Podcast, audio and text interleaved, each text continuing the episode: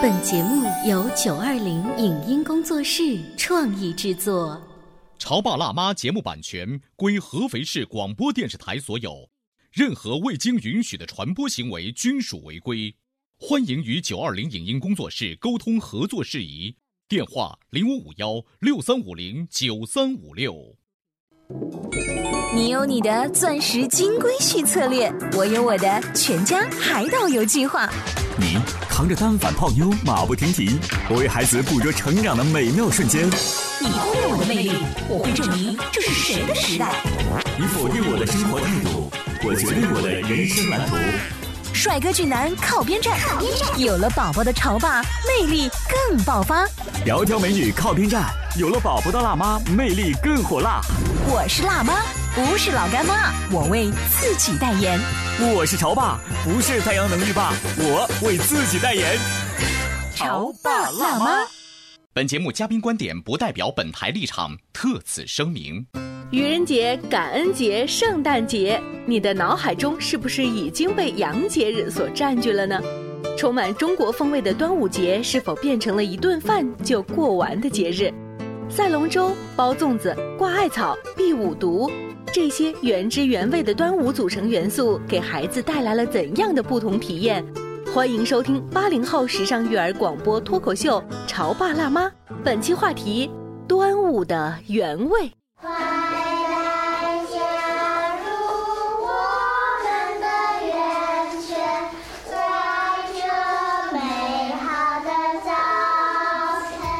欢迎收听八零后时尚育儿广播脱口秀《潮爸辣妈》，大家好，我是灵儿。今天开场很特别吧？一段清新纯净的童谣，孩子和老师们一起诵读的是跟端午有关的内容。而今天呢是端午佳节，在我国古代，端午节又叫天中节，是个大节，跟中秋、春节并称为三大节日。可是如今呢，删繁就简，逐渐演化成只剩下吃粽子了。潮爸辣妈觉得这可不行，我们不能让自己的孩子光知道圣诞老人和复活节的兔子，却不知道什么是划龙舟和五毒。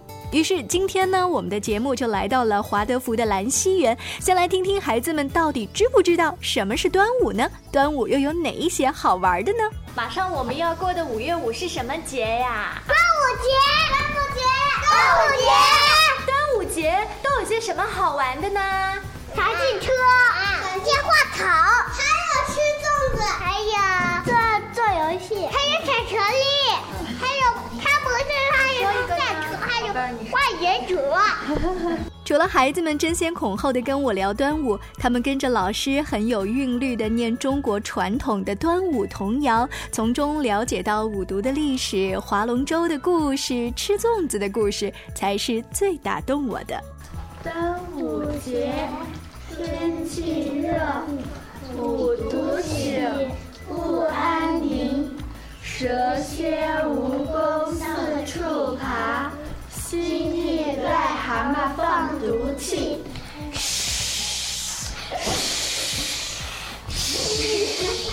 害得弟弟妹妹生了病。别看我们年纪小，威武处见胆子大。嘿，嘿，嘿，你还往哪里逃？癞蛤蟆躲不过五月五。孩子们很自然而然地通过童谣、故事、手工等等，了解了中国的传统佳节。据说家长还大费周章地亲自制作汉服，听上去是不是越来越吸引人？今天的潮爸辣妈也请到了华德福兰溪园的晶晶老师，据说她和合肥几家其他的华德福、巴学园等，在很有威望的老师吴贝老师的带领下，举办了一场特别的端午庆典哦。呃，这一次的活动呢是由吴贝老师他发起的。嗯，吴贝老师是在国内最先实践华德福教育的老师之一。他之前在英国留学学习华德福教育，回到国内之后，在北京创办了自己的华德福幼儿园，之后又在广州做了几年的华德福小学的老师。嗯，回到合肥之后呢，他也是带领我们这些新教育的老师。在呃一起就是做这些新教育的事情，在推动这个事业。对，是他发起了这次端午庆典的活动。嗯，在今天早晨呢，我们是在合肥的普巴森林园一起做一次这样面向社会开放的集体的端午庆典活动。现在的一些年轻的爸爸妈妈，除了知道单位里或者从超市里买一些粽子发一些粽子之外，其实对端午节也知之甚少。对对。呃，划龙舟的话，大概也就是电视里面的纪录片稍微看一下。对。其实也没有什么太多的机会去体验嘛。对。那你们幼儿园，所以这一次在合肥市内一些做新教育的幼儿园，不管是华德福还是巴学园，像这样子的老师们，你们是怎么想起来去组织这样一场活动的？可以给给我们来介绍一下吗？就是。嗯，我们自己每年都会过我们自己的传统节日。嗯，每年有四个，嗯，这时候的端午，然后下半年的中秋，然后冬天的冬至，然后春天的清明。啊，我们都会过这样我们自己的传统节日，但是现在因为，呃，现在社会越来越开放了，我们的吸纳的西方的东西也很多，就是可能过圣诞节呀，过其他的节啊，什么呃都很热闹，都有很多，但是传统节日反而就是越来越淡，可能也过。一家人也团聚，但是背后的意义越来越失传了。我们呢，就是想把这个节日不光是吃吃喝喝，它还有它背后的东西和我们的敬畏和敬仰之心，对古人的这些东西，啊，是要把它，嗯，通过这样的形式，比如说祭祀啊，我们这次活动就有。去祭拜古人，嗯，然后我们平时在日常的教学当中给孩子讲这样的故事，嗯，五毒的故事，屈原是怎么帮助呃别人来驱五毒的呀？这样都是融入在里面的。听完晶晶老师的介绍，你是不是觉得咱们还是要多带孩子参加类似的活动，多讲述中国传统的故事，多补充一些咱们老祖宗留下来的文化精华呢？当然了，中国长期处于农业的社会，传统的节日里带有强烈的民俗，每个节日里都会讲究不同的吃。端午节讲究它特有的吃法，也应该是，当然不仅局限于粽子。接下来，我们就通过中国当代著名的散文家、戏剧家汪曾祺的作品，从另外的角度一起来品味端午吧。端午节的鸭蛋，汪曾祺。家乡的端午，许多风俗和外地一样，系白锁子，五色的丝线拧成小绳，系在手腕上，丝线是掉色的。洗脸时沾了水，手腕上就印得红一道绿一道的。做香饺子，丝丝缠成小粽子，里头装了香面儿，一个一个串起来挂在帐钩上。贴五毒，红纸剪成五毒贴在门槛上。贴福，福送来了，就贴在堂屋的门楣上。一尺来长的黄色、蓝色的纸条，上面用朱笔画些莫名其妙的道道，这就能辟邪吗？喝雄黄酒，用酒和雄黄在孩子的额头上画一个王字，这是很多地方都有的。有一个风俗，不知别处有不？放黄烟子，黄烟子是大小如北方的麻雷子的炮仗。只是里面灌的不是硝药，而是雄黄。点着后不响，只是冒出一股黄烟，能冒好一会儿。把点着的黄烟子丢在柜橱下面，说是可以熏五毒。小孩子点了黄烟子，常把它的一头抵在板壁上写虎字，写黄烟虎字，笔画不能断。所以，我们那里的孩子都会写草书的一笔虎。还有一个风俗，是端午节的午饭要吃十二红，就是十二道红颜色的菜。端午节，我们那里的孩子新挂鸭蛋络子，头一天就由姑姑或姐姐用彩色丝线打好了络子。端午一早，鸭蛋煮熟了，由孩子自己去挑一个。鸭蛋有什么好挑的呢？有，一要挑青壳的，鸭蛋壳有白和蛋清的两种；二要挑形状好看的，别说鸭蛋都是一样的，细看却不同，有的样子蠢，有的秀气。挑好了，装在络子里，挂在大金的纽扣上。这有什么好看呢？然而它是孩子心爱的事物。鸭蛋络子挂了好半天，什么时候孩子一高兴，就把络子里的鸭蛋掏出来吃了。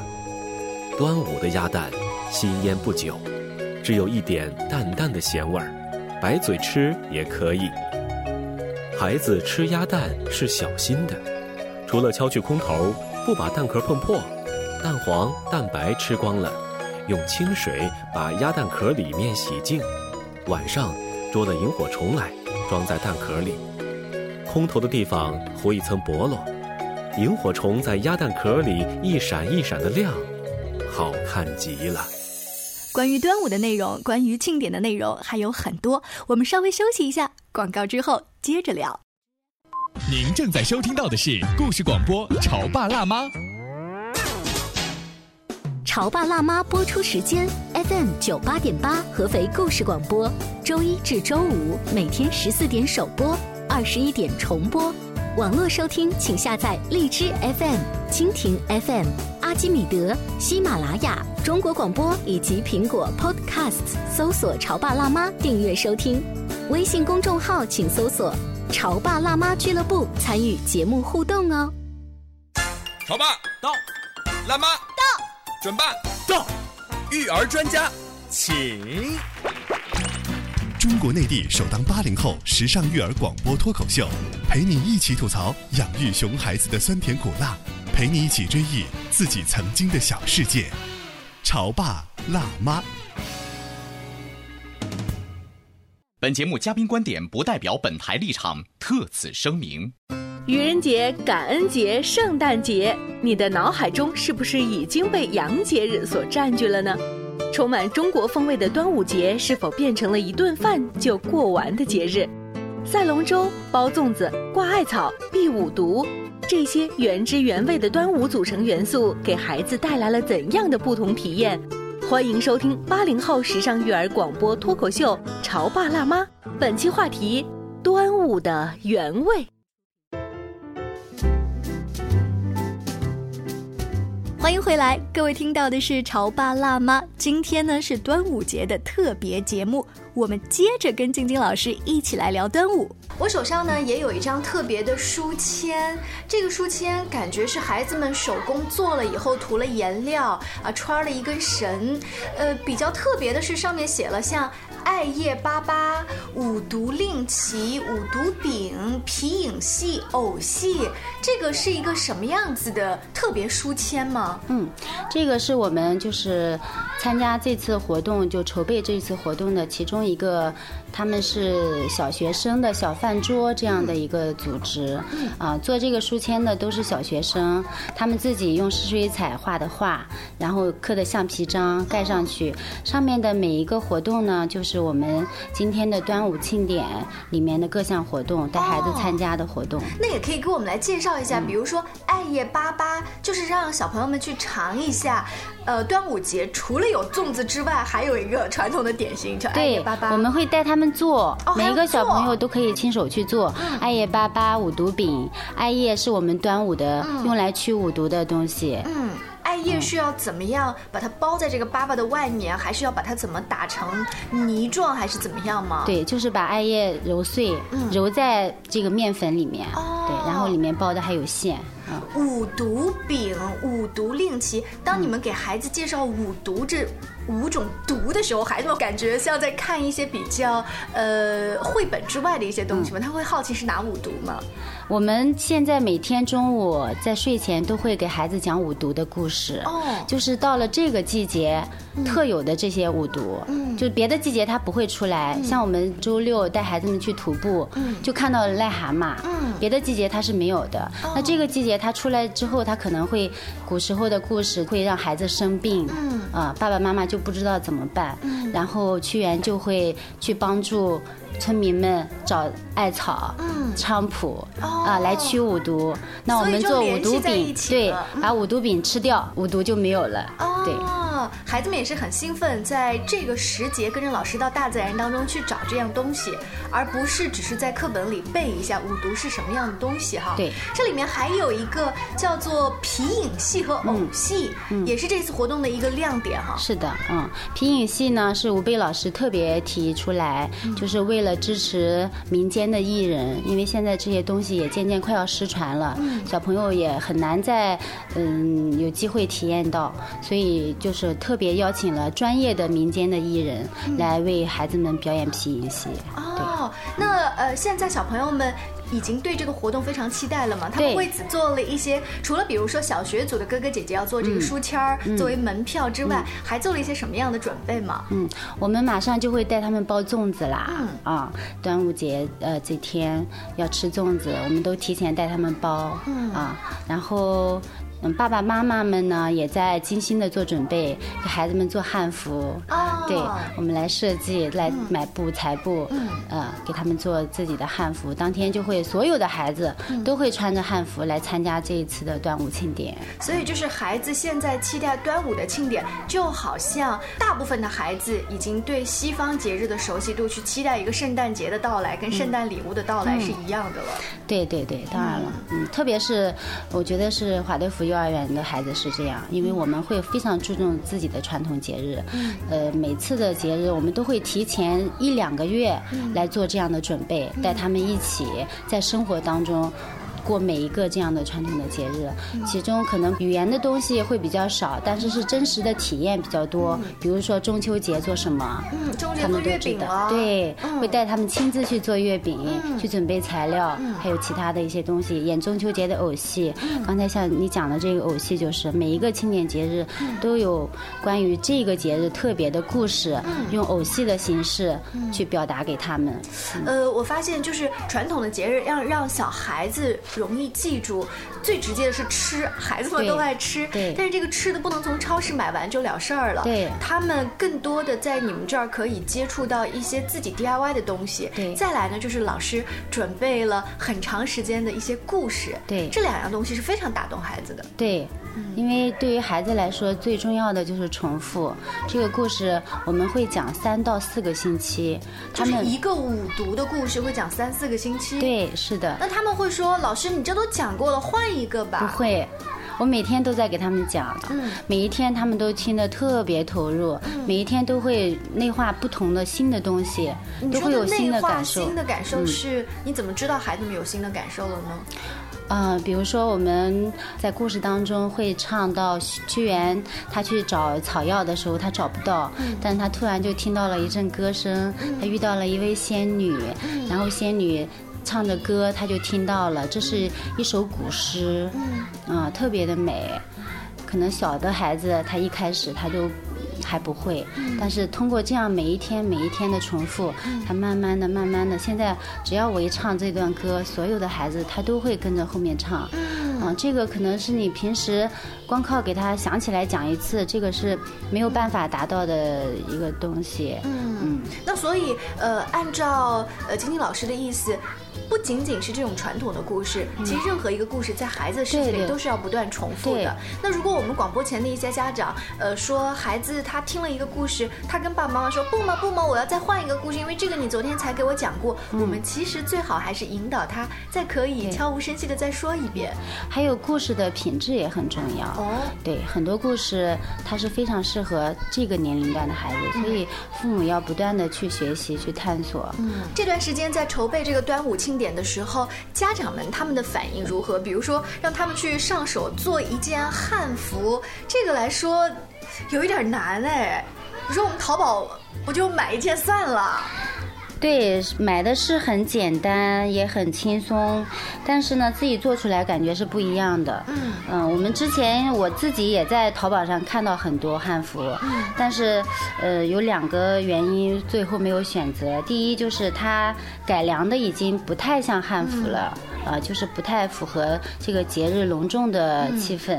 还有就是它的材质比较合适的，它的材质就会很厚，有几层。这个季节呢又不太适合孩子穿，所以最后我们还是自己去做。嗯，自己做呢出来的成品就是这样子。买上好的布料，这样孩子们也会看得到爸爸妈妈最近一段时间一针一线的。对对对，从把孩子请过来给他们量布，然后到看到妈妈把这一件衣服一点一点的做出来，然后做出来的成品再穿到孩子的身上，再给他扎一个复古的小辫子。嗯这个整个过程，爸爸和妈妈还有孩子都是非常享受的过程，很有成就感。所以这一个过程其实也让孩子们觉得是有仪式感的。对，是的。嗯，呃，有没有爸爸妈妈一边特别期待说想像老师们一样手工特别好，一边又抱怨说，哎呀，真的是搞不定啊？我们的爸爸妈妈都可厉害了。啊，这一件汉服就是一个八零后的妈妈，她来设计，她来裁布。哇，连裁布都会。对，然后这个做都是妈妈们亲手做的，嗯，可以手缝也可以机缝，他们都特别厉害，手工特别好。目前还没有碰到比较挫败的。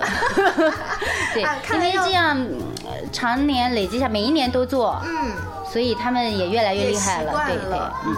以上呢就是今天潮爸辣妈在端午节的特别节目，再一次祝愿大家节日快乐！更多关于育儿的轻松有趣的话题，欢迎锁定我们的微信公众号“潮爸辣妈俱乐部”，下期见喽！以上节目由九二零影音工作室创意制作，感谢您的收听。